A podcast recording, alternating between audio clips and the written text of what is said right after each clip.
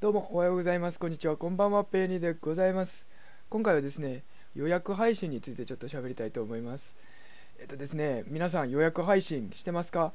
ちょっとね、アプリから、携帯のアプリから配信するときはなかなか難しいんですけども、パソコンの場合やったらね、編集画面からこう、後で公開するのところで、あの予約、配信する日付、時間を、えっと設定することができるのでね、そちらから設定できる、あの、やってくださいっていう感じなんですけども、えっとですね、予約配信何が楽かっていうと、朝とかに配信できるわけですよ。まあ当たり前なんですけど、ってなった時にやっぱり起きなくていいっていうその朝早くに6時半とかに起きて配信あの録音して配信してっていうのはなかなか大変なんで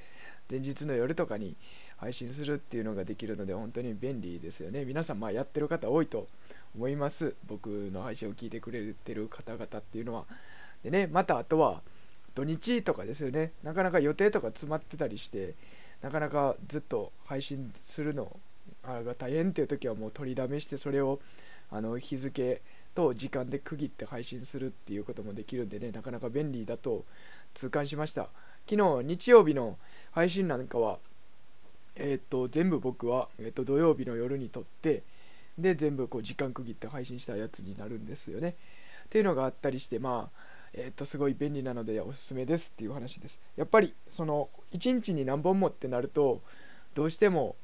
えー、っと毎回毎回撮る、え、っと一気に撮るのも大変やったりするので結構もう撮りだめしといて予約配信にするっていうのは一個の手なんじゃないかなと思います。で本数上げれば上げるほど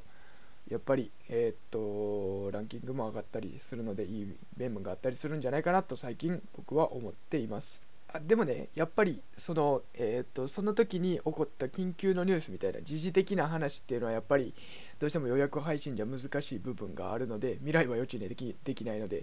ていう部分はまあアプリとか使ってすぐに配信みたいな感じで臨機応変にやるのがいいのかなっていうふうに思いました。ね。えっとまあちなみにこれ自体も予約これ自体は予約配信でございます。はい。ということで今回は予約配信について喋ってみました。はい、いかがだったでしょうか今回は以上になります。ありがとうございました。